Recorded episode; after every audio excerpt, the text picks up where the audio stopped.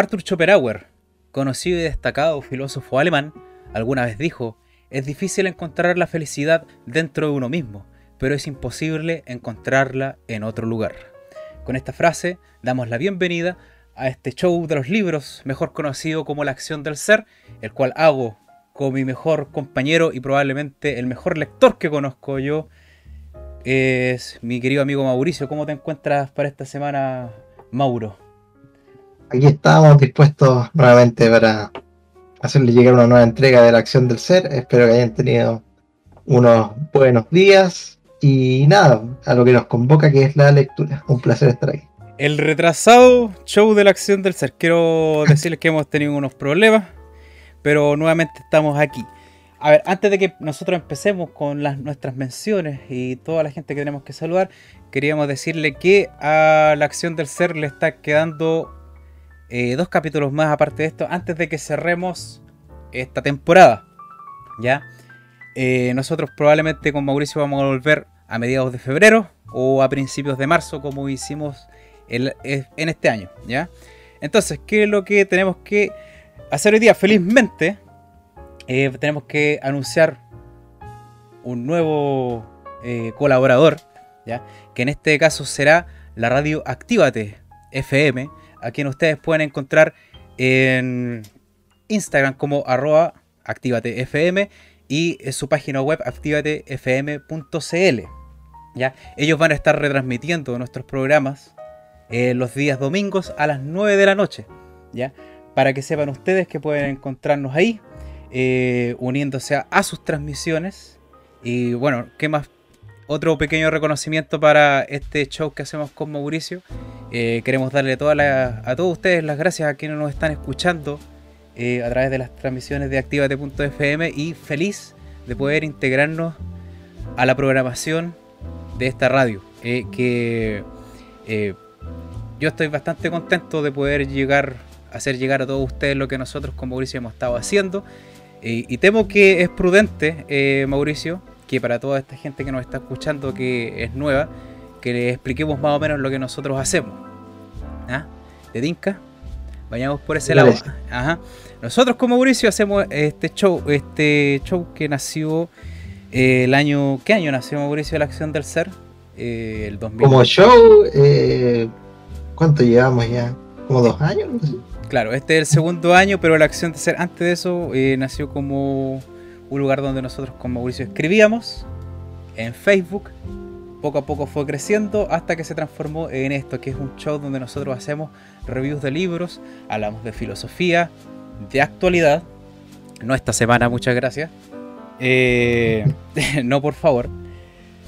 Y eh, el show se llama La acción del ser, por una cuestión muy específica que un filósofo, eh, el más contemporáneo e importante de todos, que bueno, no el más importante de todos los contemporáneos, pero sí uno de los más eh, importantes que se llamaba eh, Heidegger.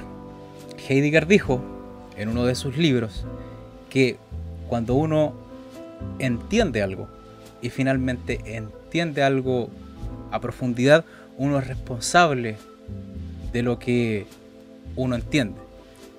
Y cuando uno finalmente se hace verdaderamente responsable de lo que uno entiende, eso se llama la acción del ser. ¿ya? Así que feliz de poder pronunciar estas palabras de nuevo. Creo que hace mucho tiempo que no decíamos por qué este show tenía ese nombre. ¿ya? Eh, de nuevo, muchas gracias y les voy a dejar la siguiente mención al Mauricio que viene con la radio poesía también. Fíjate, mira. Mira tú, nos están retransmitiendo por todos lados. ¿Mm? Hablando de radio, eh, también nos retransmiten en Radio Poesía, que es una radio de Colombia, a través de la plataforma Seno FM, que pueden encontrar ahí los días martes y los jueves. Exacto.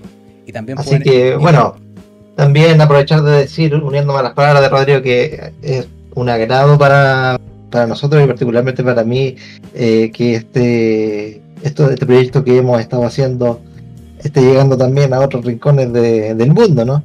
Eh, yo, yo nunca pensé que eso fuese a pasar, pero esa sorpresa es bastante agradable y nuevamente nos demuestra que la literatura rompe con las fronteras, ¿no? Y nos hace eh, comprender los puntos en común que podamos tener independientemente de cuántos kilómetros nos separan. Exacto. Así que eh, arroba la acción del arroba la acción arroba radio poesía en Instagram y la radio poesía simplemente para que ustedes todos lo encuentren en YouTube, que también tienen su canal y está creciendo fuertemente. Y un saludo también a todo nuestro público colombiano y créanme que se han hecho sentir últimamente, sobre todo en Spotify.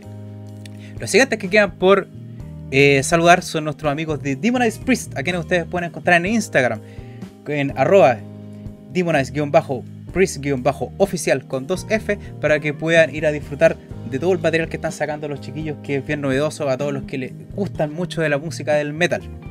¿ya?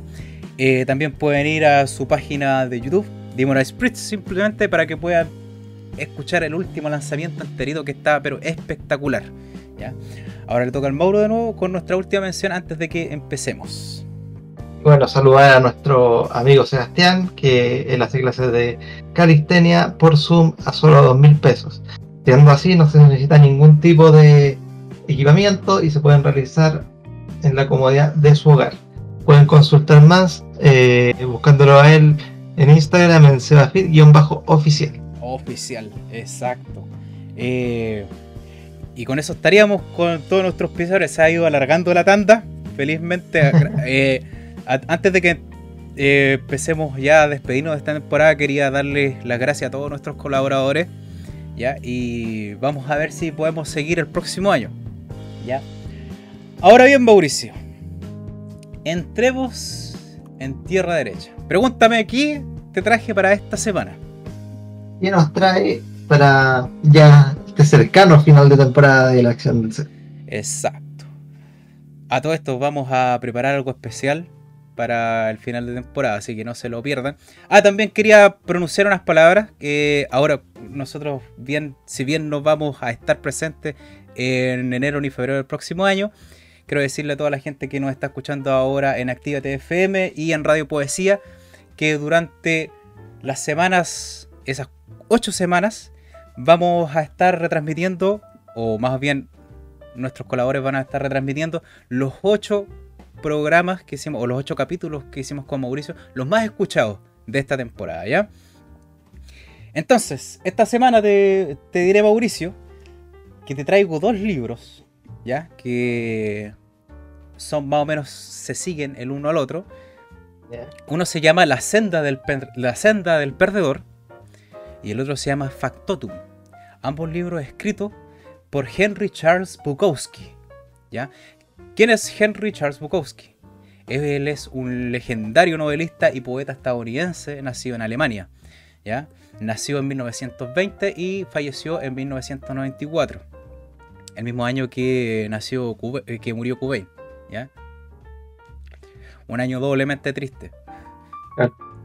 Se le considera uno de los más grandes representantes del realismo sucio y se le conoce como el poeta maldito o el escritor por maldición. ¿Ya? Eh, cabe notar que gran parte de sus obras literarias están impregnadas por su eh, alcoholismo y por la pobreza y su bohemia, si se puede decir así, ¿ya? Hoy les voy a presentar estos dos libros que son parte de su autobiografía, como dije anteriormente, La senda del perdedor y Factotum, que según la recomendación de otros amigos lectores que tengo, porque Mauricio no es el único amigo lector que tengo. Felizmente. Felizmente. Mientras más sean, mejor. Me gustaría tener más, sí. ¿Ya? Que son las dos primeras partes de la línea temporal en la cual hace referencia a todos los acontecimientos de su vida. Por favor, corríjame si me equivoco, porque la verdad yo tengo ciertas dudas, es que hay un libro entre medio, pero eh, por lo que he podido leer yo en el orden correlativo de los sucesos, eh, va más o menos, se, suceden bastante bien, ¿ya? Yo les voy a ser sincero en algo así antes de empezar, que yo jamás había leído a Bukowski, principalmente porque no soy un gran lector de novelas, ¿ya? Sin embargo, siempre escuché el nombre de este autor. Y ahora me doy cuenta del por qué tiene su merecido lugar junto con todos los otros inmortales que hemos traído al show de la acción del ser.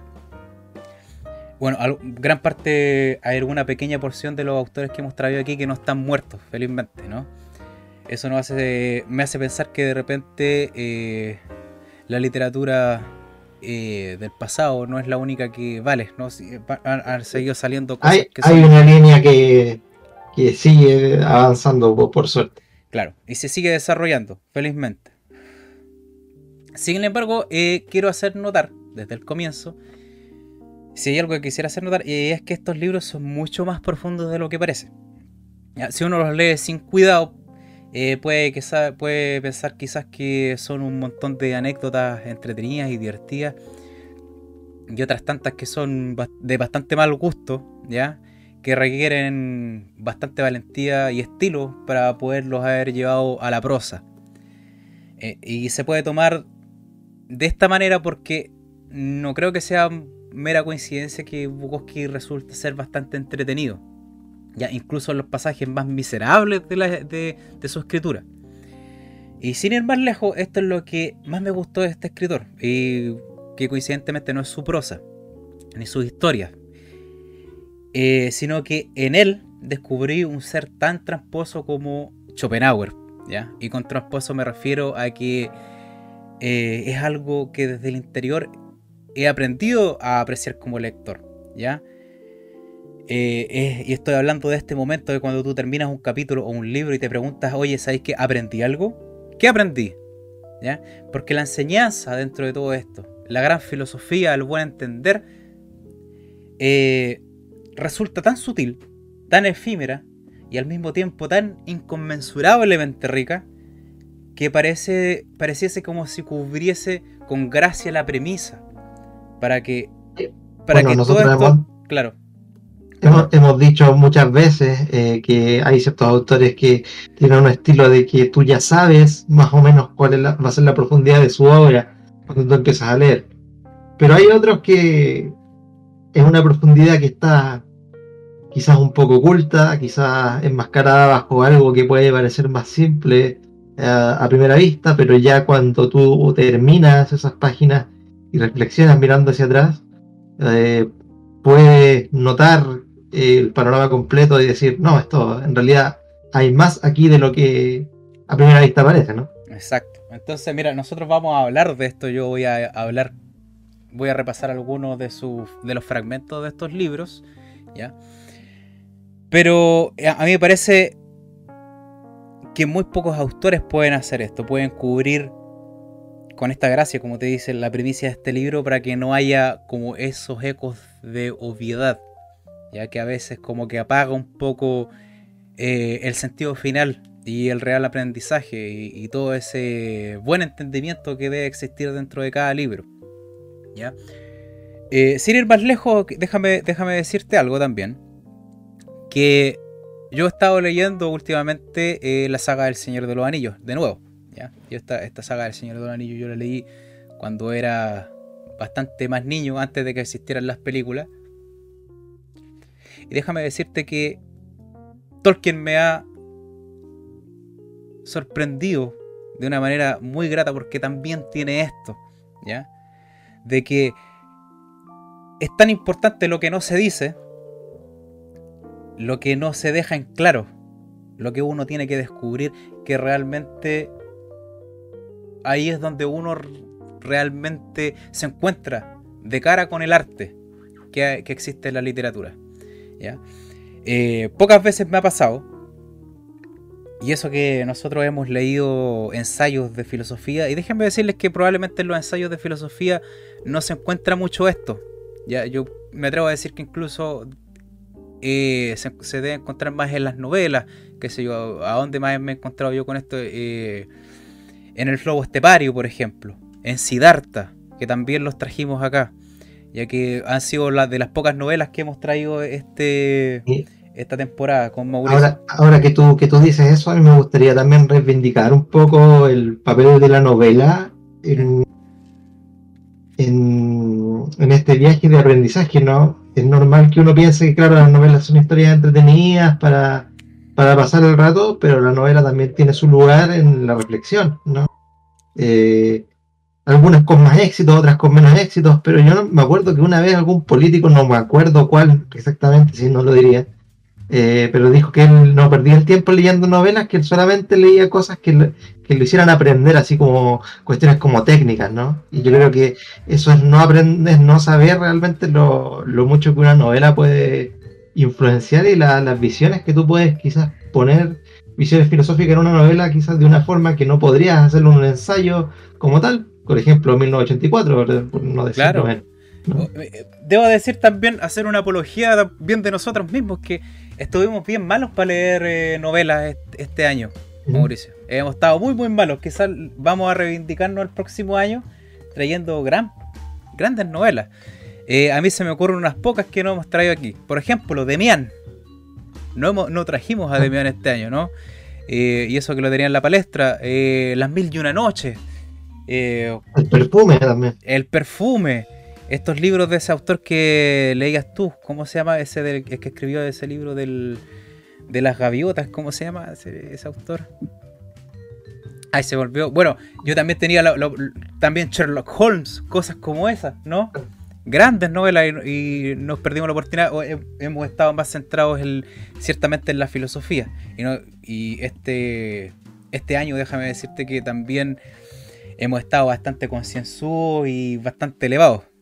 Quizás haría falta poner un poquito los pies más sobre la tierra y traerle a ustedes también material que es más cercano al público general, ¿no? Sí, yo siempre, siempre he dicho que la, literatura es como la música, ¿no? Eh, tiene distintos ritmos, distintos, eh, distintos instrumentos y cada, cada género literario sirve para eso, ¿no? Hay cosas que tú puedes decir en una ópera, pero quizás eh, no lo puedes decir en otro género, ¿no? Lo mismo pasa con el cine cuando hay películas que son más rápidas y hay otras que son mucho más reflexivas, ¿no? Y cada una tiene, tiene digamos, su espacio y su razón de ser dentro de, su arte respectivo.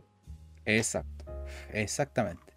Entonces, con todos estos planes que ya van para el próximo año, vamos a ir... Hablemos del libro entonces, ¿ya? En este momento.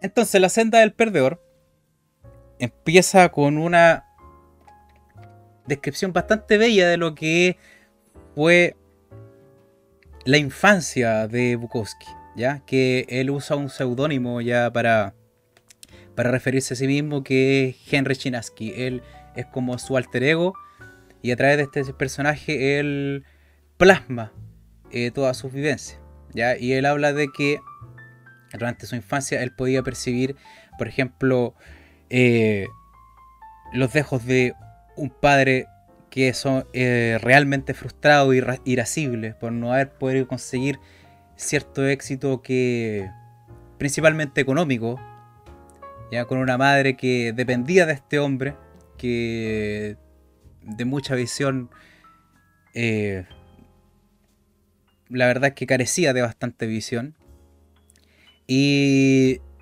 eh, uno, puede percibir en los primeros pasajes de este libro que lo más preciado que tiene la, gente que lo circunda a él es el sentir práctico de la vida, ¿no? El tener un buen trabajo, el tener un buen auto, una buena casa, comer bien todos los días, ¿ya? El vino, los amigos, eh, el buen el estatus, todo eso. Y ciertamente al carecer de todo eso, eh, este, el, padre de Henry Chinaski resulta ser una persona bastante irascible, con poco, con, un temple ya bastante inclinado hacia, hacia lo que no, hacia lo que no se puede hacer y, y lo que globalmente se entiende como moralmente correcto, ¿no? Eh, es así como que una de las cosas que más impactan a la, la antesala de este libro son los castigos que este padre hace a, su niño, ¿no? Que él lo llevaba al baño, le bajaba los pantalones y con la bandana de cuero que se usa para atizar las, las navajas de afeitar, le daba con eso en las nalgas a su hijo, ¿no? Y él relata que cuando eso pasaba, los colores alrededor, el, blanco de la, de la de las paredes del baño se diluían, las figuras se diluían también, la percepción misma del dolor también se diluía, ¿ya? Y en esa instancia, lo único que él podía, lo único que se repetía en su mente, en la mente de un niño podría decirse, es el preguntarse por qué me está pasando esto, ¿ya? ¿Por qué, por qué cómo es que un error puede llevarme finalmente a sentir lo que estoy sintiendo ahora. Y déjame decirte que esta, esta es una de las grandes razones por qué el personaje, a medida que vayamos repasando este libro, eh, toma las determinaciones que toma y tiene la perspectiva de la vida que tiene. Porque sin ir más lejos, eh, en la infancia misma de nosotros, dependiendo de cuánto sea la entrega de nuestros padres, va a ser. El, eso mismo refleja la amplitud de la visión que vamos a tener cuando seamos personas adultas, cuando adquiramos nuestro propio eh, sentir y el buen entender de la vida, si es que se puede llegar a tener un buen entender. Por eso, por eso, por eso se habla mucho también del ciclo de la violencia, ¿no? Eh, si a ti no te han dado más herramientas para comprender el mundo que la violencia, es muy probable que pueda repetirse. ¿no? A través de las generaciones y eso es lo peligroso. Exacto. Entonces así es como Henry Chenaski eh, crece absorbiendo este dolor, ¿ya? Absorbiendo esta miseria, ¿ya? Pareciera, pareciera, yo voy a hacer bastante, voy a repetir bastantes veces esta palabra o esta frase, y es que pareciese que a, Henry Chinaski la mala suerte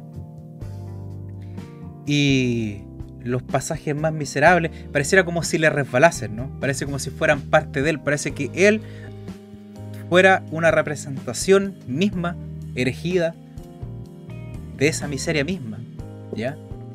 Y es como cuando a uno le pasa algo que es inverosímil, asimismo la, la miseria, cuando lo alcanza, él no le da realmente importancia y déjenme decirles que eso a mí personalmente es, una de las cosas más choqueantes de todo esto. ¿no? Preguntas qué tan acostumbrado tienes que estar a la miseria para que no te sorprenda, ¿no? Claro, para que cuando algo te pase, algo realmente malo te pase a ti, no tener nada que decir, no tener nada que apelar, simplemente agachar la cabeza y decir, ya, vámonos, si continuamos el viaje. Así es las cosas, nunca he visto nada mejor, nunca he visto nada peor que esto tampoco. Así que, ¿qué importa? Y eso a mí, en lo personal, eh, le da un rasgo a estos libros que son de un espectro pero totalmente decadente y triste.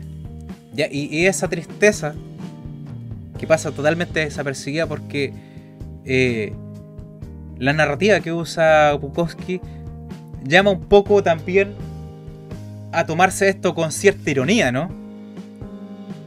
Es como si él estuviera haciendo como un stand-up de esto y, y, dándole como un toque eh, de comedia a todo esto. Y con ese toque de comedia se suaviza. Me recuerda un poco a lo que a lo que hace a veces Fernando Vallejo también cuando cuenta las experiencias de su vida, ¿no?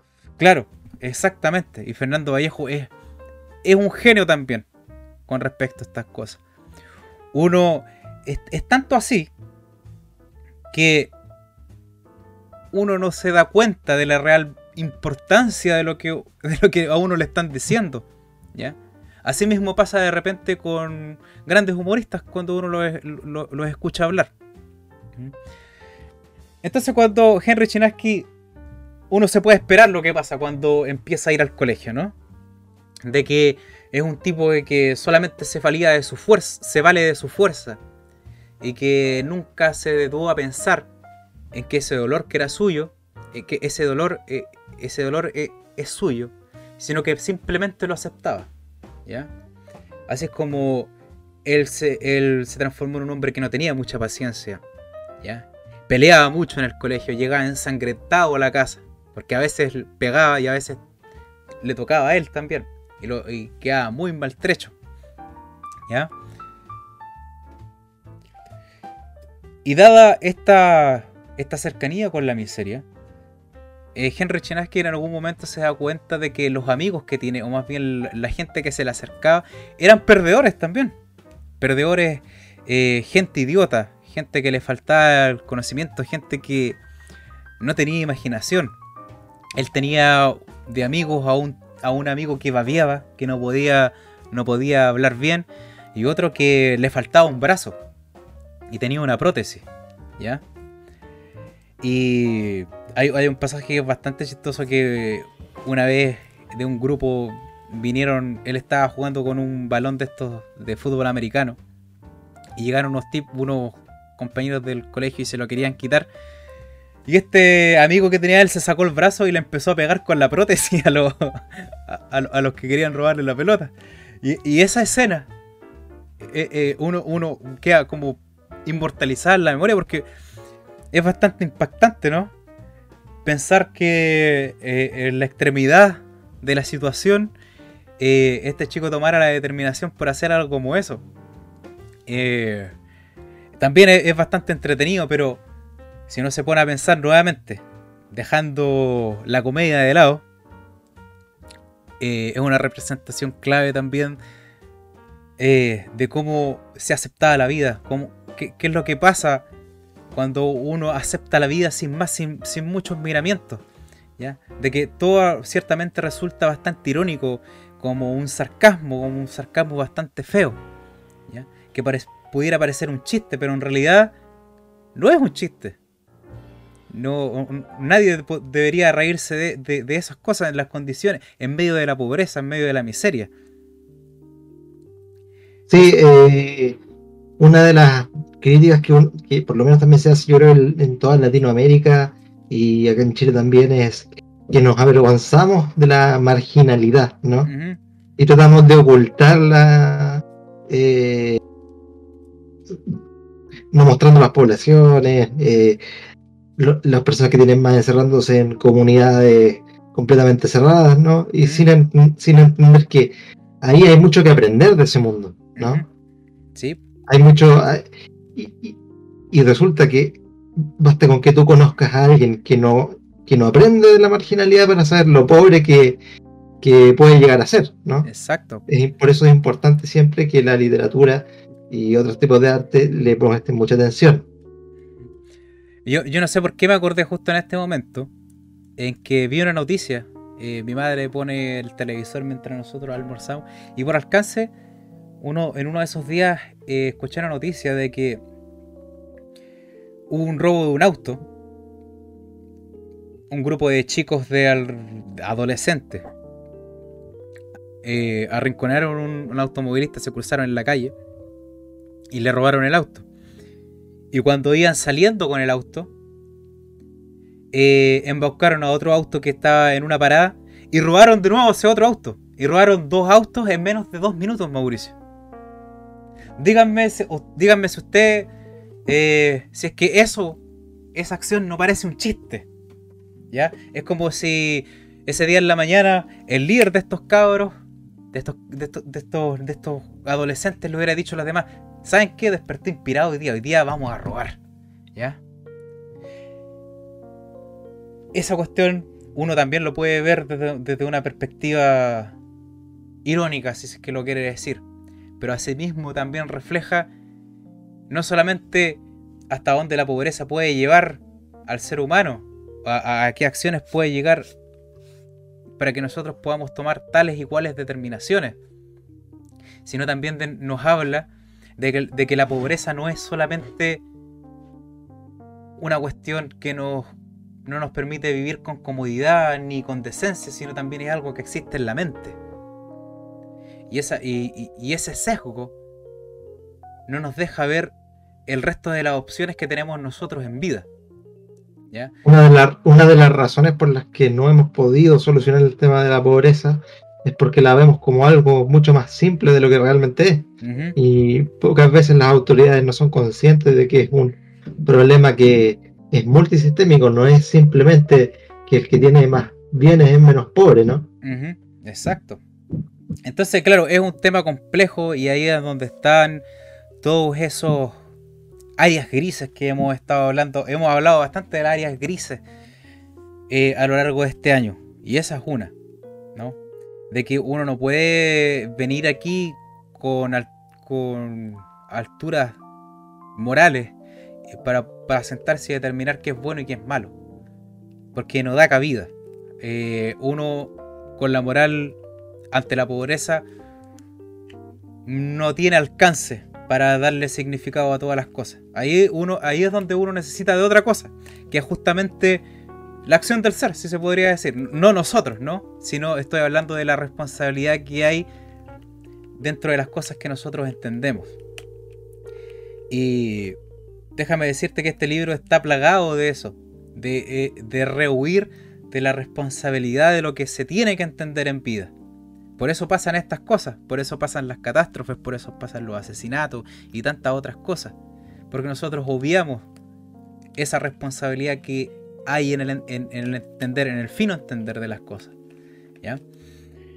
A ver si. Eh, para no seguir dándonos vueltas en este mismo tópico, otro pasaje que es bastante entretenido, no menos trágico tampoco, es que, es que con este amigo que tenía Henry Chinaski, no, no, recuerdo muy bien su nombre, el que le faltaba, el que tenía la prótesis en el brazo, a él le encantaban los aviones.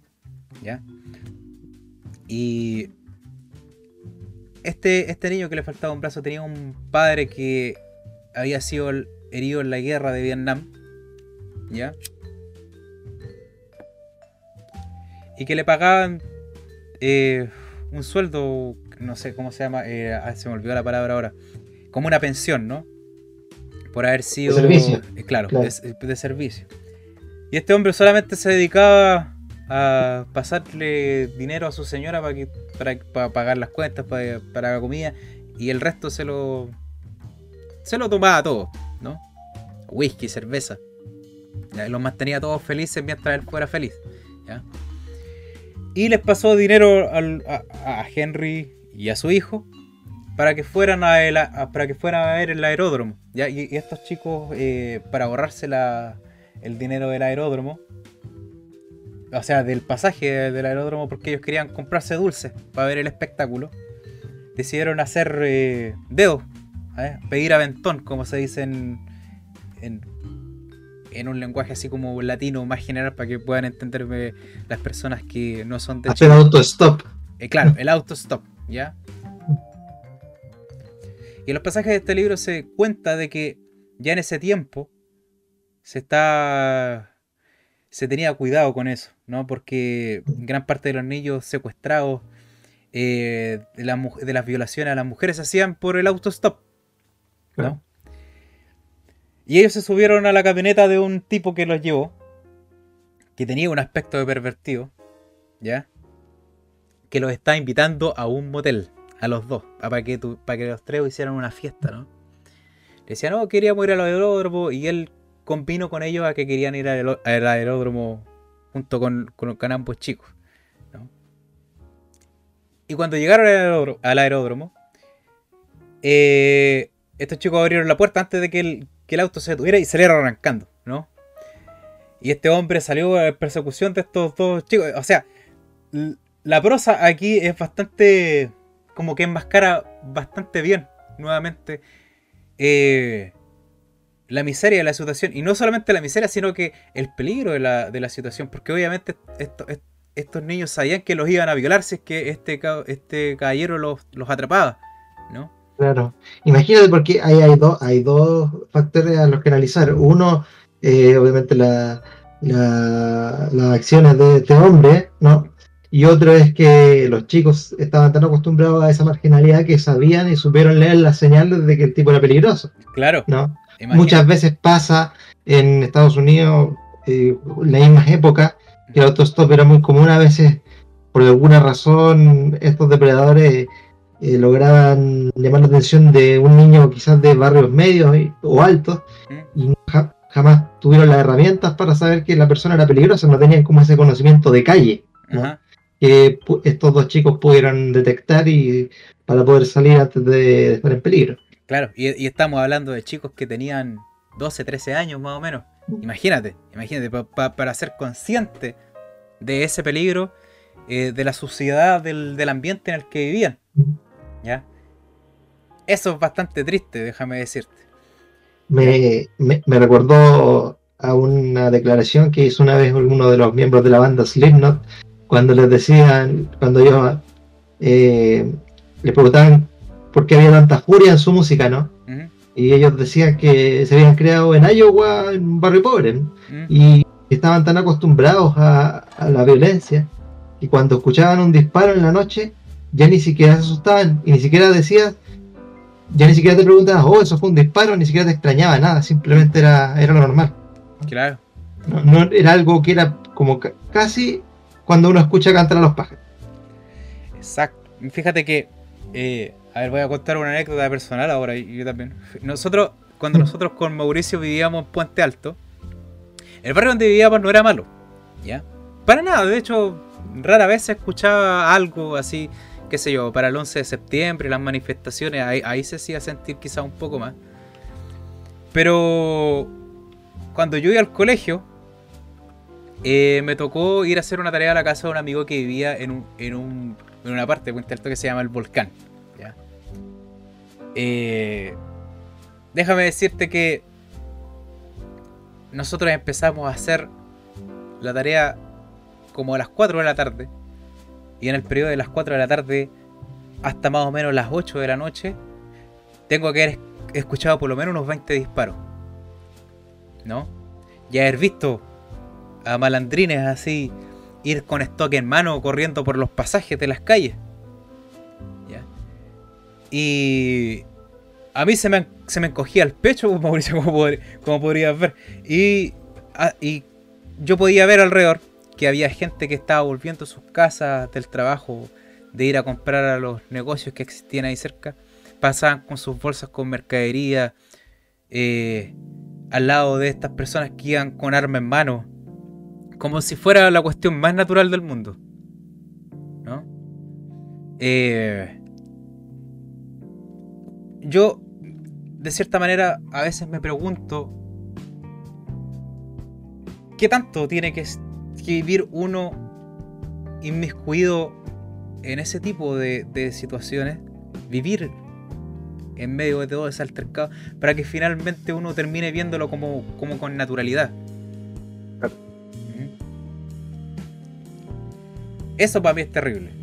Y yo sin lugar a dudas de repente pienso que hay gran parte, la periferia en Santiago es, es enorme, ¿no?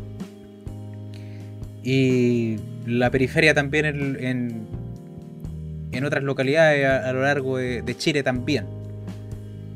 Es mucho, eh, eh, es, mucho el acostumbramiento que nosotros tenemos de estas cosas. Eh, son muchas las cosas que tanto personas comunes, niños, jóvenes, no deberíamos, deberíamos estar entendidos de esas cosas.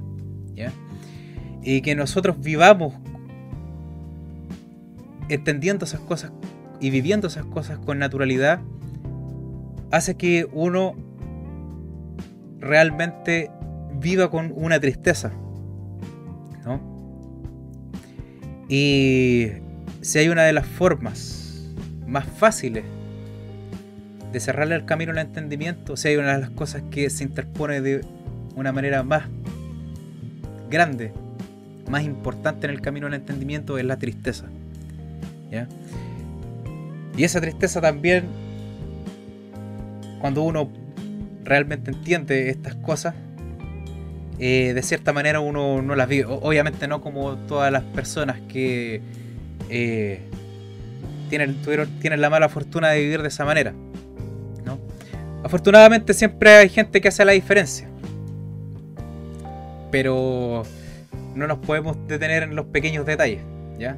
Hasta, hoy, hasta hoy en día esa, eh, las personas que hacen la diferencia son pequeños detalles. ¿ya? lamentablemente. Lamentablemente. Entonces, eh, siguiendo con la, con la historia de este libro, ¿ya? Eh, cuando Henry Chinaski empezó su pubertad, Y esta es una de las cosas que más eh, cambia en la vida del personaje, es que empezó a sufrir de granos alrededor de todo su cuerpo, ¿ya? Hasta tal punto en que él no se podía atender de espalda en la cama porque se reventaban, sangraban, tenían pus. Y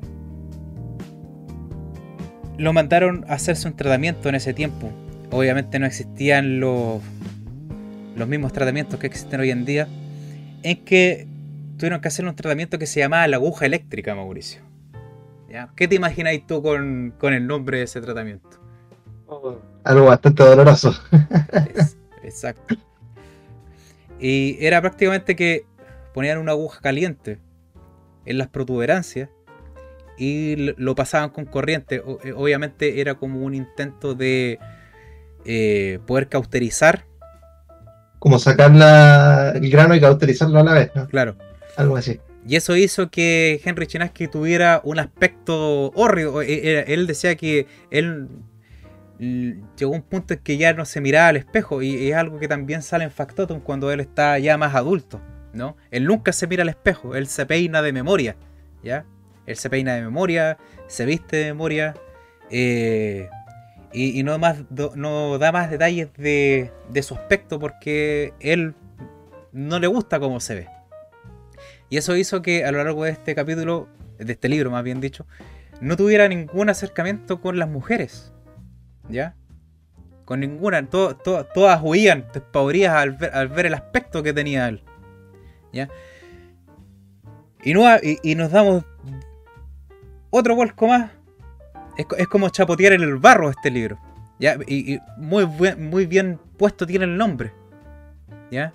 Porque no, arroja ninguna luz de esperanza.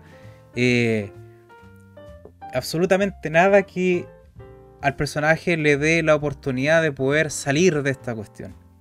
¿Ya? De hecho, en este libro no termina así, sin ninguna esperanza, también. Sin nada. Eh, durante esta misma época en que Henry Chinaski están haciendo este tratamiento,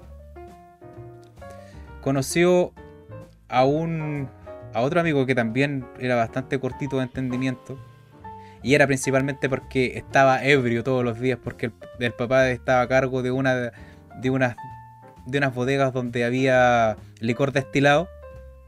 Y, el, amigo de Henry Chinas que una vez lo invitó, oye, ven para acá, ¿cachai? Vamos a ver las bodegas. Y ahí se ponían.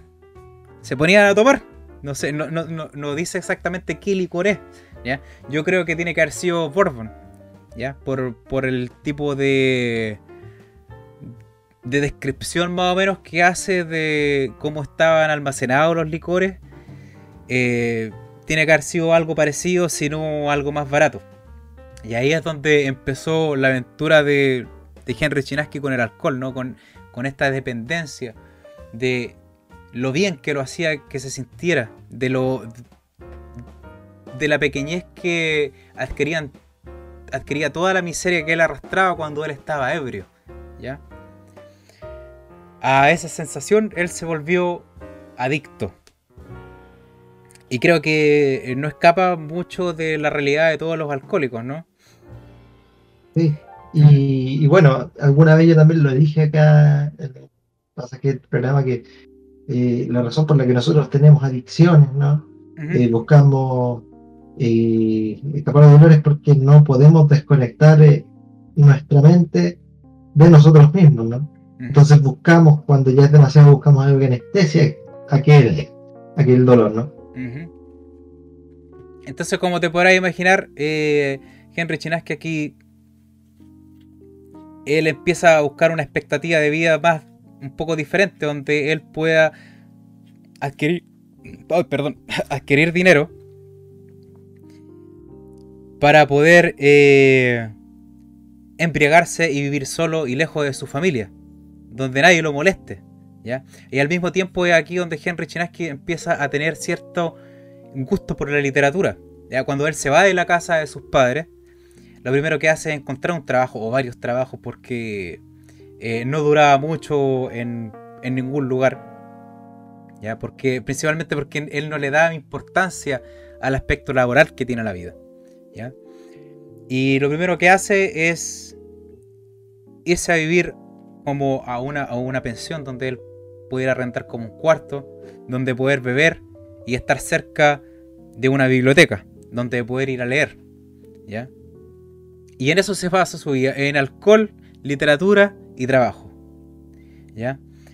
Eh, llegó a tal punto en que eh, prácticamente no tenía zapatos para ponerse porque andaba...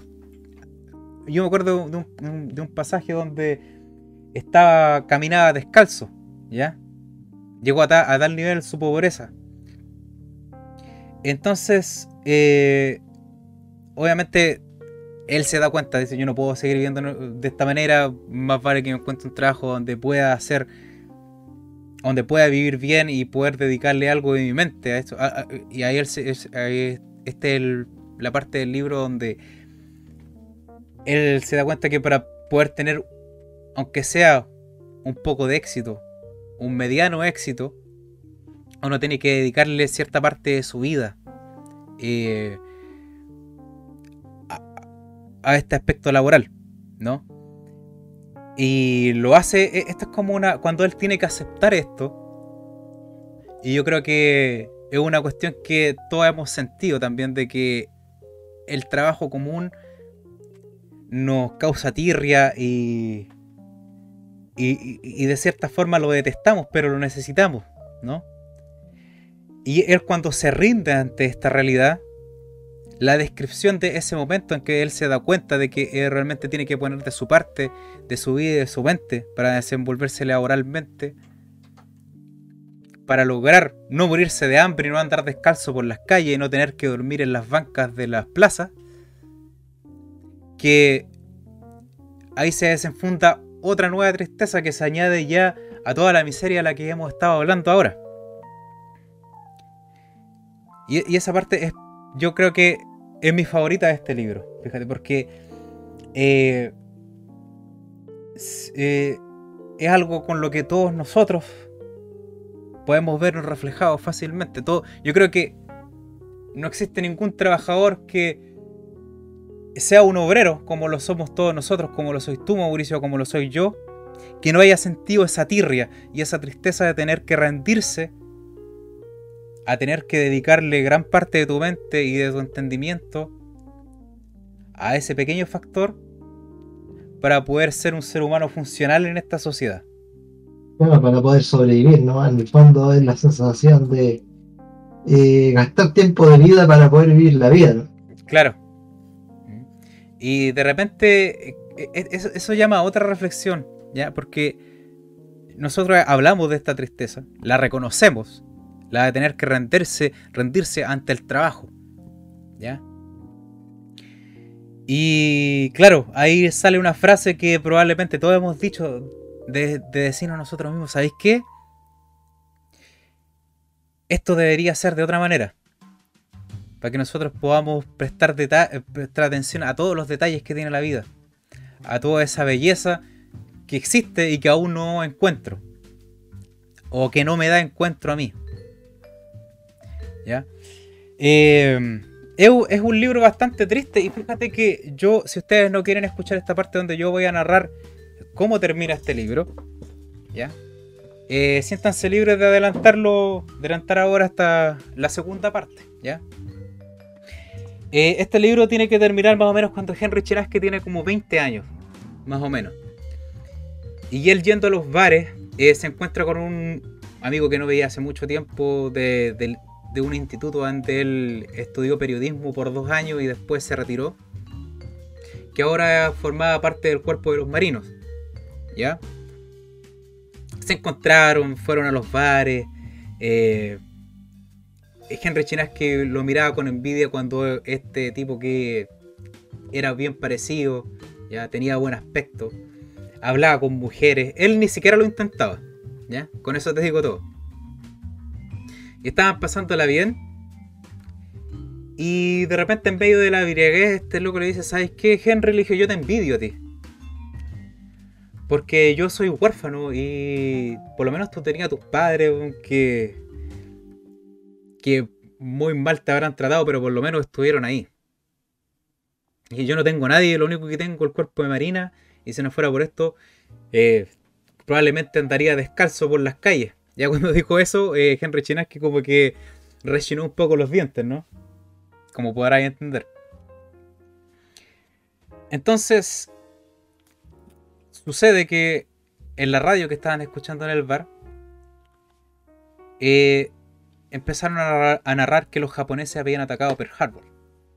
Justo en ese momento. ¿No? En 1941 tiene que haber sido. Claro. Y empezaron a hacer el llamado a los marinos para ir a la guerra. ¿Ya? Y este eran como es un relato de dos tipos solos que no tenían nadie más, ¿ya? Y Henry Chinaski fue a dejar a su amigo al buque para que fuera a la guerra. Y en ese, ese, y en ese momento él dijo, qué pena por mi amigo que va a tener que ir a la guerra.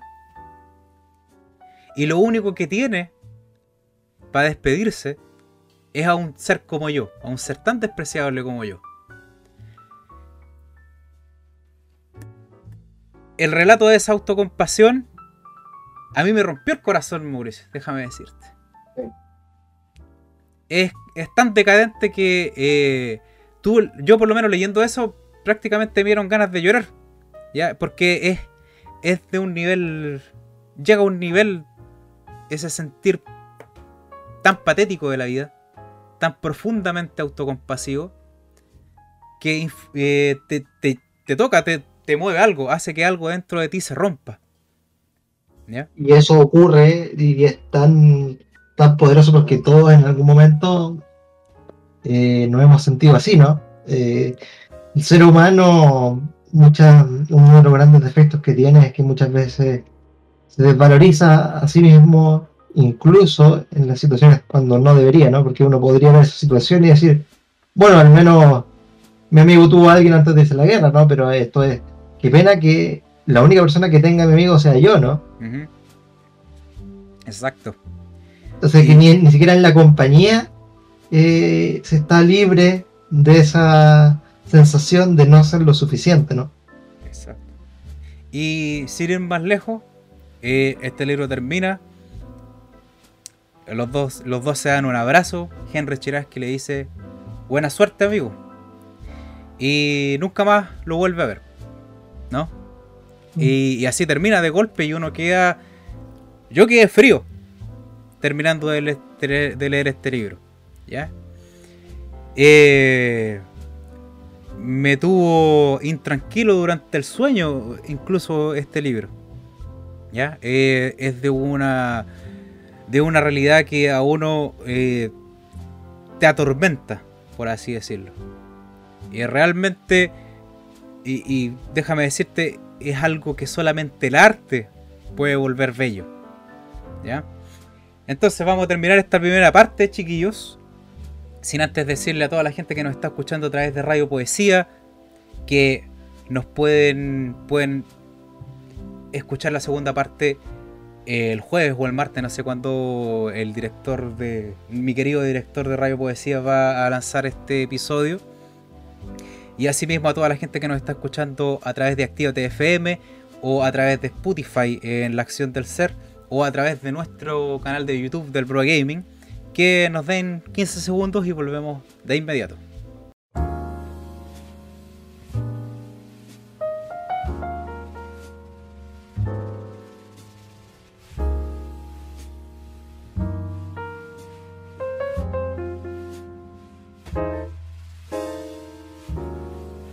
Bienvenidos sean todos a esta segunda patita de este show de los libros, mejor conocido como La Acción del Ser. Estoy de vuelta con mi amigo Mauricio para analizar el segundo libro que les traigo para esta semana, que es eh, Factotum de Charles Bukowski. Quise hacerlo así, Mauricio, porque eh, quizás pensé yo que narrar solamente un libro de estos podía resultar muy corto y dejar demasiado gusto a poco. ¿Ya? Demasiado gusto a poco. Entonces, eh, la premisa de este libro es bastante diferente a la del anterior. no por eso menos miserable, ¿ya? Pero en este libro Henry se da cuenta de que quiere dedicarse a la literatura, ¿ya? Se vuelve muy buen lector y cada trabajo que hace, lo, de los muchos que tiene a lo largo de este libro, que son muchos más de los del libro anterior, lo realiza con la intención, como dije anteriormente, de vivir cerca de las bibliotecas, poder eh, satisfacer su necesidad de, de alcohol, ¿ya? y poder darse que otro pequeño lujo de, de cuando en cuando. ¿ya? Entonces, este libro, al empezar, eh, nos habla de que Henry empieza a mandar cuentos cortos al Washington Post, ¿ya? Donde antiguamente, no sé si está hoy en día, eh, será una realidad de que eh, publican cuentos de escritores que quieren surgir. No sé si será la realidad. Creo, creo que creo que no sé si existe como tal, pero sí existe el premio Washington Post me parece de, a los libros, ¿no? Entonces tiene que haber algo ahí, algo por ahí tiene que existir. Entonces, eh, Henry dice que gran parte del tiempo que él tenía libre, después de los trabajos, aparte de ver, él escribía y escribía bastante. Se hizo con una máquina de escribir y todas las semanas intentaba mandar cuentos a la Washington Post. Y le mandaba la misma carta que venía replicada. De hecho, tenía ya se las sabía de memoria las cartas de rechazo. ¿No? claro, era como el cartotipo. Claro. Pero dio la coincidencia de que una vez le aceptaron un cuento a, Henry Chinaski. Y le pagaron en esos tiempos 40 dólares por, por, su cuento que no era poco en ese. Eh, eh, era bastante. era bastante. Entonces ustedes se podrán imaginar lo que Henry Chinaski hizo con, con todo ese. con todo ese. con todo ese dinero. ¿No? Eh, se fue a vivir a un mejor lugar. se compró whisky caro. Y fue a dar a una pensión donde atendía a una señora gorda, ¿no? que lo miraba a él con cierta lujuria. Eh, ella se invitó sola a beber junto con él. Y, esto es, el relato que viene a continuación. es bastante entretenido, pero al mismo tiempo, déjame decirte que es prácticamente una violación lo, que le hizo esta señora al. antes, de que sigas un dato, 40 eh, dólares en los 40 eran 752 dólares de hoy. Claro. Para tener una perspectiva. Ajá. Entonces, eh, buen cálculo, ¿eh? Sí. ¿Ya? Eh, esta señora procede a hacerle sexo oral a, Henry Chinaski. Pero era tan bruta que él prácticamente estaba, era, más que una escena de sexo, era como una pelea, ¿no? Porque ella lo mordía, lo arañaba, ¿cachai? Y lo tironeaba.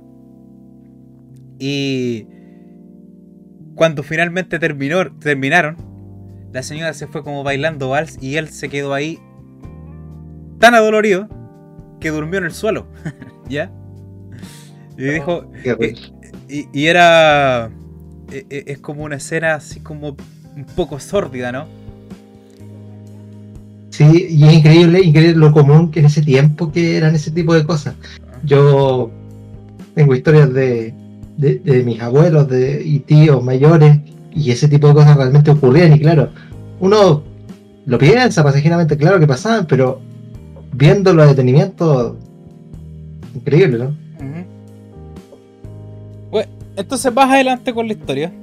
Eh, a Henry Chinaski le topó un par de semanas eh, recuperarse más o menos psicológicamente de esto. ¿ya? Pero gracias al alcohol se pudo recuperar bastante rápido. ¿ya? ¿Y qué pasó a continuación? Él, siguiendo su camino por la bohemia, conoció a una, a una mujer que esta vez eh, con ella sí pudo disfrutar bien del sexo. Pero era una, una mujer que era como, a ver, no sé si llamar como una de las mujeres de un proxeneta, porque no sé, se daba, se daba anteriormente, eh, o no sé si usar el término así como de sugar daddy, ¿no? De estos... eran, los tipos que manejaban a, las prostitutas y la cuidaban de la, esquina y si, un cliente con los que no podían interactuar. Claro, no, pero era un poco diferente porque este, este tipo mantenía a esta mujer junta con otras dos. Ah, ¿Ya? Y por ese, por eso, por ese mantenimiento que hacía por esa manutención, ellas le lo complacían sexualmente también a este caballero. ¿ya? Y esta mujer que se encamó con Henry Chinaski se dio cuenta de que a ella le gustaban los cuentos que él escribía. ¿No? Y le contó a su patrón, por así decirlo, de que él había encontrado un escritor que podía eh, solucionarle un problema. ¿ya? A, todo esto, el término factotum ¿ya? es un término que se acuña es como una persona de confianza a la cual uno le da eh, ciertos pasajes de la vida de uno para que él las retrate dentro de un libro, ¿ya? Por si acaso. ¿Ya? Y lo que quería él es que él tenía, era, si no mal recuerdo, eh, era dueño de una sinfónica, ya ahí, de ahí residía la fortuna de este, de este hombre y él quería hacer una obra de teatro, ¿ya? Pero tenía que encontrar a alguien que se la escribiera. Y Henry Chinaski dijo, ya, yo, yo la voy a escribir. ¿Ya? Cosa que nunca hizo, porque él más, que nada se dedicó a, a disfrutar de los, de los haberes de este caballero, a tener sexo con las mujeres de, de este caballero. ¿Ya? Y aquí hay una cuestión también que es bastante choqueante. Eh, como que de golpea. Y es que una de las, de las mujeres que tenía, este millonario, sufría de depresión. ¿Ya? Porque ella se sentía que era como una puta, ¿no? Como, eh, y porque solamente era una mantenida que le pagaban por sexo. Pero al mismo tiempo ella no quería salirse de ese, de ese, de ese círculo porque ella tenía dinero y, podía hacer las cosas que quisiera. Ella se debatía entre esos dos pensamientos. Eh, es bastante triste como que hablar de eso, de que, él siempre cuando la veía andaba deprimida, ¿cachai? Eh, cuando este caballero la llamaba para tener sexo con ella, como que se ponía a llorar después después se embriagaba y, era como un círculo vicioso, ¿no? La cuestión es que eh, Henry Chinaski tuvo la mala fortuna de que este caballero eh, enfermó y murió. Y nunca más, y, hasta ahí llegó la pega, lo, el alcohol de buena calidad, las mujeres, y de vuelta a la miseria, y él lo acepta, como, como lo había dicho en, el, en la parte anterior, con una, con una habitualidad que es sorprendente. ¿ya? Cuando este caballero se murió, Henry Chinaski tenía pelada la suela de los zapatos, ¿no? Le, ponía cartones abajo, lo cual duraba poco. Em, lo paupérrimo de la situación nuevamente y exquisitamente eh, Bukowski lo enmascara ciertamente con todo esto con toda esta comedia, ¿no? Que uno, uno cuando empieza a leer esto, eh, dada la ironía con la que está escrita el libro, uno se da cuenta de que esto no puede durar mucho, ¿no? E, e, e, esta buena fortuna, este buen vivir, se va a acabar y lamentablemente es realmente triste cuando uno prevé algo y se cumple tal cual. Incluso en la vida, en la vida privada de uno. Eh, resulta ser que, bueno, él no da muchos detalles de esto, pero eh, obviamente él cuando se despide de todos estos lujos, eh, lo que no se dice al respecto de cuando le dice adiós a todas esas botellas de whisky caro, a todas esas, a esos salones lujosos, a las camas, ya a, la, a las sábanas de terciopelo. Eh, bueno, hasta ahí llegó. Tristemente. Y de vuelta a la miseria, Mauricio. Y aquí donde, donde nuevamente empezamos a pelear con los trabajos, con los despidos. Eh, vuelta, al comienzo en el fondo. Claro. ¿Cuál comedia? Y en este, en este punto también Henry Chinaski empieza a tener problemas con la justicia por, eh, por andar peleando e, andar peleando ebrio, por pelear con vagabundos, por pelear con, qué sé yo, por chocar autos, por hacer eh, espectáculos, ¿cómo se llama?, eh, indecentes en la calle. A eso me refiero que de repente él andaba en puros calzoncillos en la calle, muerto de, de curado, de ebrio, ¿ya? Y fue tanta la miseria que Henry Chinaski tuvo que volver a la casa de sus padres, ¿ya? Esta, esta es, una parte importante del libro, ¿no? La madre se pone feliz al verlo, de que volvió su niño, ¿ya? Y el padre no tanto, como te podrás imaginar. El padre le, empezó a cobrar una, un precio por, por quedarse en la casa, por la comida que comía, por la luz que usaba. Y hubo un día en que Henry Chinaski llegó ebrio a la casa y el padre hizo el ademán de querer llevarlo al baño para pegarle con la tizadora. Y obviamente tú podrás entender que Henry Chinaski ya no era un niño, era un hombre. Claro, sí. Y le dio con el puño al, al, padre y, el, ¿cómo se llama? Y ahí él se dio cuenta de que prácticamente le dio pena a su padre. ¿Ya? De darse cuenta de que los años no habían pasado en, baño, en vano y se habían pequeñecido, se había vuelto débil. ¿Ya? Y la madre le decía, mira lo que le hiciste a tu padre. Y ya le, lo empezó a golpear, le rajuñó la cara. Y desde ese entonces Henry Chinesky ya no volvió nunca más a la casa de sus padres. ¿No? De darse cuenta también de que eh, si bien su madre no apreciaba mucho a su pareja, a su esposo, eh, era como una enfermedad de dependencia y ahí es donde él se da cuenta de que esa puta que, que conoció, que estaba con depresión, con este magnate, no era muy diferente a la realidad que vivía su madre, con, con su padre, ¿no? Y claro, eh, eh, cuando él hace ese paralelo, eh, también muy gráficamente descrito, muy bellamente descrito, resulta detrás de toda esa, esa gran ironía, se esconde otra gran tristeza, ¿ya? E, e, este libro es, es, como. Es una cuestión muy recurrente y es una herramienta que es muy habitual en los libros de.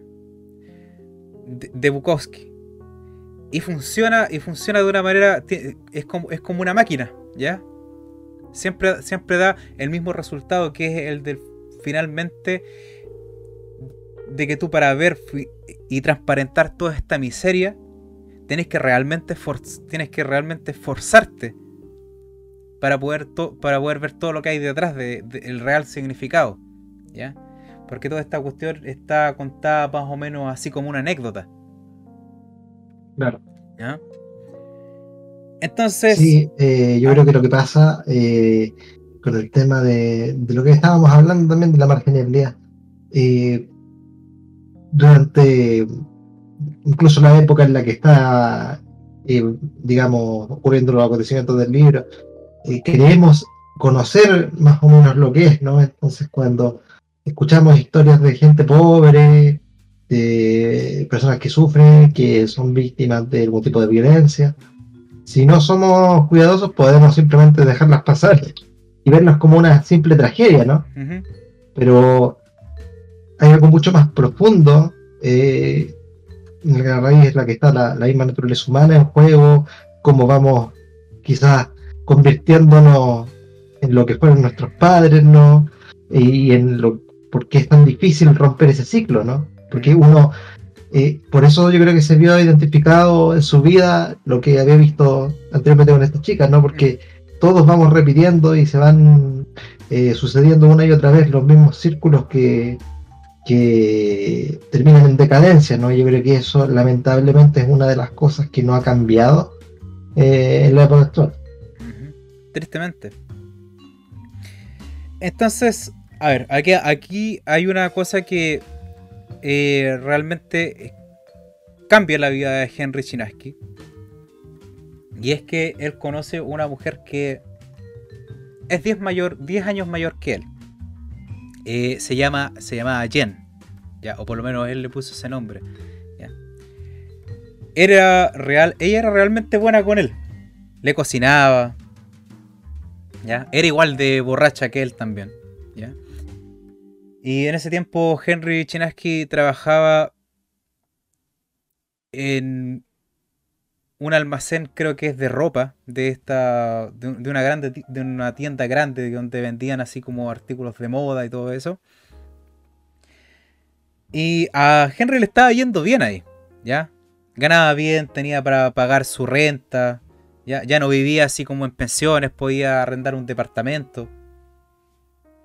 Se podía dedicar a, a tener sexo con Jen, a emborracharse, a escribir.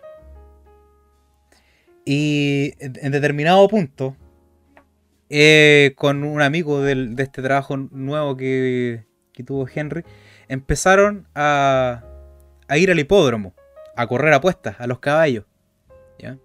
Y a Henry le empezó a ir bastante bien. Incluso los compañeros del trabajo le pasaban plata a ellos dos para que fueran a apostar por ellos y empezaron ellos a correr las apuestas. Y empezó a ganar bastante dinero. Eh, Henry se empezó a vestir mejor, a no tomar alcohol barato. Y aquí hay una parte muy interesante que hace como un quiebre en todo esto. ¿Ya? Que Jen le dice, y cito textualmente aquí, le dice a, Henry, le dice, ya no me gustas. Ya no me gustas porque ahora que lo tienes todo, no tienes nada. Cuando eras pobre, lo tenías todo. Y ahora que tomas whisky de marca y ya no tomas vino barato, lo perdiste todo. Mira tú. Yo. Qué fuerte, ¿eh? Ah. ¿Ya? Eh, aquí, donde aquí donde nosotros podemos hacer una ruptura y hablar derechamente de filosofía, Mauricio. ¿Ya? En cuanto a lo que la pobreza significa filosofalmente de que nosotros hemos hablado y prácticamente eh, cubrimos gran parte de la presentación del libro de Zaratustra hablando de la pobreza, de ir en busca de la pobreza. Y cuando uno es pobre espiritualmente, es cuando uno tiene, toma conciencia de lo que uno necesita entender. Desde esta perspectiva, nosotros podemos entender a qué se refería Jen cuando le dijo esto a Henry Chinaski. ¿ya? De que yéndose por esa senda, donde él ya no tenía todos sus menesteres, donde él ya no andaba arrastrando los pies, ya no, ya no, ya no, necesitaba caminar descalzo, ni necesitaba tomar vino barato que después le iba a dar diarrea, él, había perdido esa noción de la vida, esa noción de que él vivía con hambre de entender todas aquellas cosas que él sabía que no, no entendía eso yo lo encuentro realmente bello. Dentro de, esta, dentro de toda esta miseria de la que estamos hablando, es como, es, esta parte en sí es como un resplandor. No, sé cómo, cómo no, me alcanzan mucho las palabras para poder eh, reflejar muy bien lo que lo que en mi causa es esta narrativa en, este, en este extracto. ¿ya? Más, de una vez nosotros hemos eh, conversado sobre esos momentos donde uno se pone a reflexionar sobre las cosas que le faltan en su vida, ¿no? Quizás cosas materiales, quizás cierta estabilidad, quizás mejorar aspectos incluso de la vida personal, pero pocas veces nos enfocamos en qué perdemos porque parte de nuestra esencia se va eh, cuando pensamos que simplemente cambiando nuestra situación actual vamos a estar mejor, ¿no? Exacto. Y uno nunca es consciente de lo que pierde y a veces uno puede perder creyendo que ha ganado algo. Exacto, exactamente. Yo eh, me atrevo a decir esta cuestión de, por ejemplo, de, lo que decía este, creo que lo había nombrado antes, o, me había referido a esto antes, de que cuando PewDiePie eh, tuvo una depresión, después de que él tuvo un despegue en su canal y se volvió inmensamente rico, o sea, no sé qué, tanto dinero, pero nosotros sabemos que PewDiePie tiene bastante dinero. Y él decía que, decía, se decía a sí mismo, o más bien nos relataba a nosotros en sus videos, decía, ¿por qué si tengo todo lo que quiero no soy feliz? Y él se dio cuenta de que él seguía siendo la misma persona, pero tenía más plata nomás. Eso era todo, no había cambiado nada. Y, claro, y esto también se, se atañe bastante bien a lo que estamos hablando ahora. Y eso, eso demuestra una conciencia del ser, del del yo mismo, ¿no? Porque si nosotros vemos a esto, muchas veces, yo creo que tenemos muchos ejemplos en nuestra vida personal de alguien que tú empieza a tener mucho dinero, pero jamás es, jamás se da cuenta de que eso no es lo importante, ¿no? Em, y jamás se pone a cuestionar, en verdad yo sigo siendo el mismo, ¿no? Y empiezan a cambiar, a volverse arrogantes, ¿no? Y es porque no tienen esta capacidad de decir, sí, en realidad yo ahora quizás tengo más cosas, no tengo acceso a más cosas, pero en realidad eso no cambia quién yo soy, ¿no? Eh, otro caso también, eh, yo también lo comenté alguna vez, este novelista que traje alguna vez en uno de sus libros de Joel Dickens, que le preguntaban a él en una entrevista que se sentía hacer eh, que su primer libro, su primera novela fue ser un bestseller. Y él decía que él cuando se dio cuenta de lo que eso implicaba, le dejó de importar si ya no escribía nunca más un bestseller, porque él dijo, si yo, lo si yo ya, el primer libro que tengo fue un bestseller y pienso que lo único importante es llegar a eso, entonces escribiría un solo libro. ¿no? Exacto.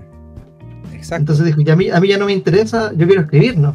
No, no me interesa llegar más alto o, o competir conmigo mismo, ¿no?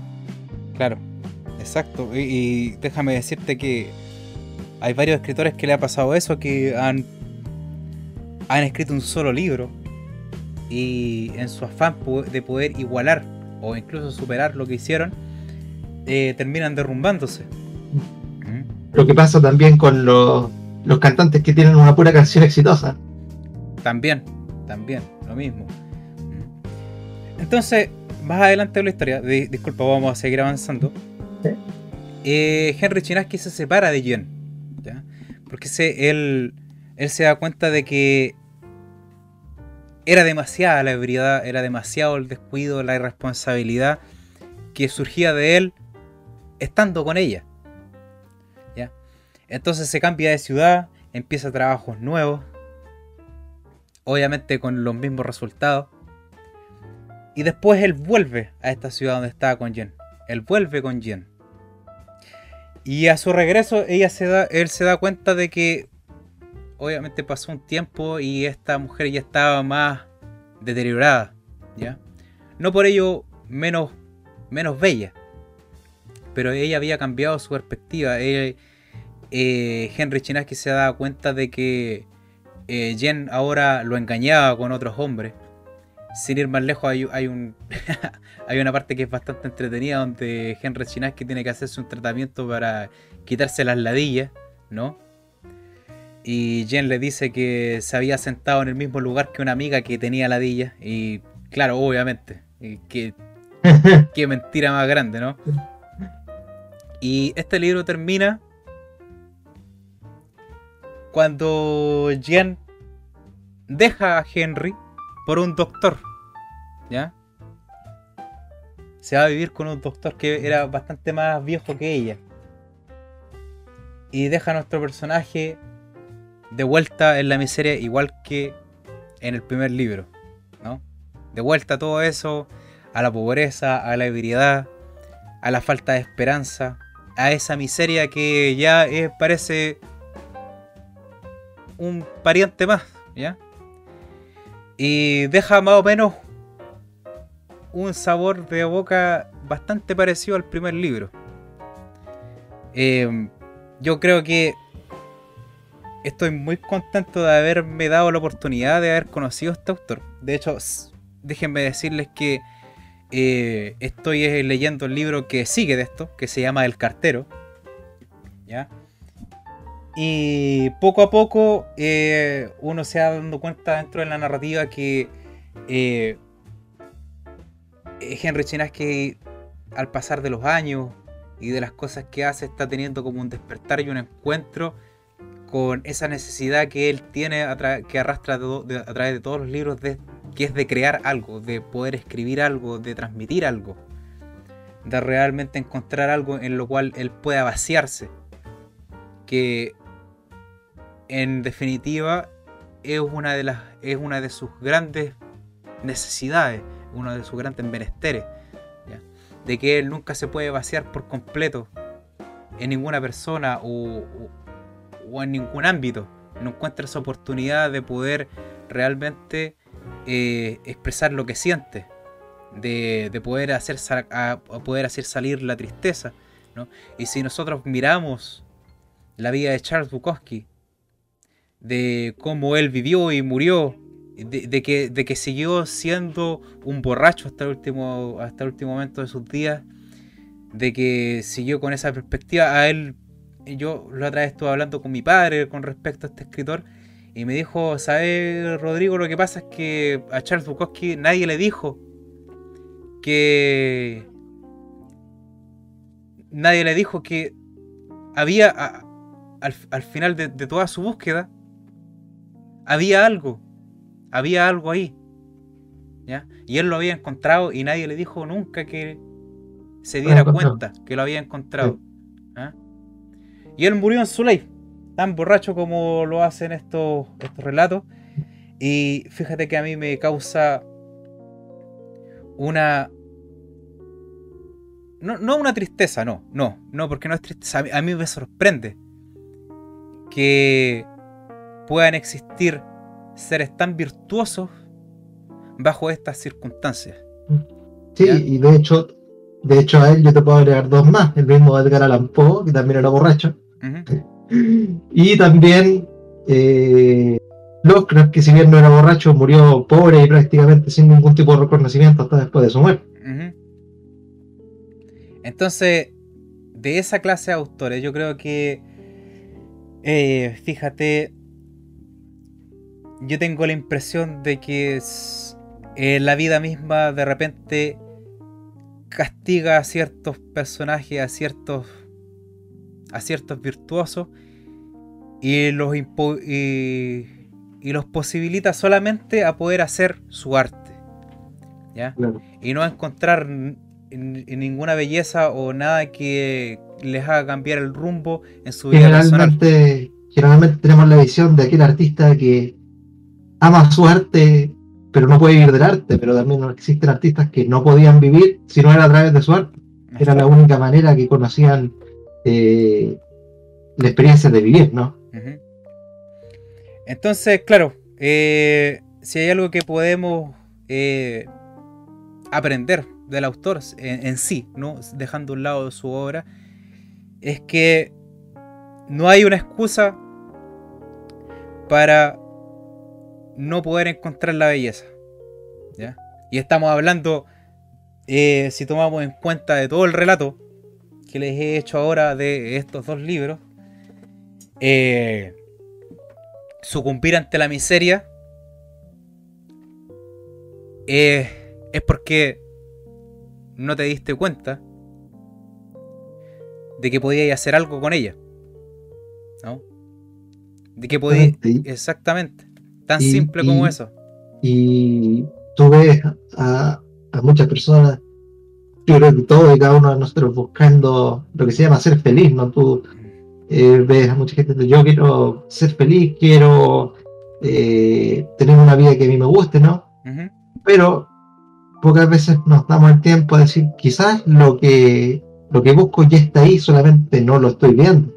Quizás no estoy enfocándome en lo que realmente es importante o en lo que a mí realmente me puede ayudar a tener una vida más plena. Y ahí es donde es importante acordarse de esa presentación de Siddhartha que hicimos hace un tiempo atrás con Mauricio. Qué importante, perdón, qué importante es darse cuenta de la diferencia que hace en la vida cuando uno sale a buscar y cuando uno sale a encontrar cosas.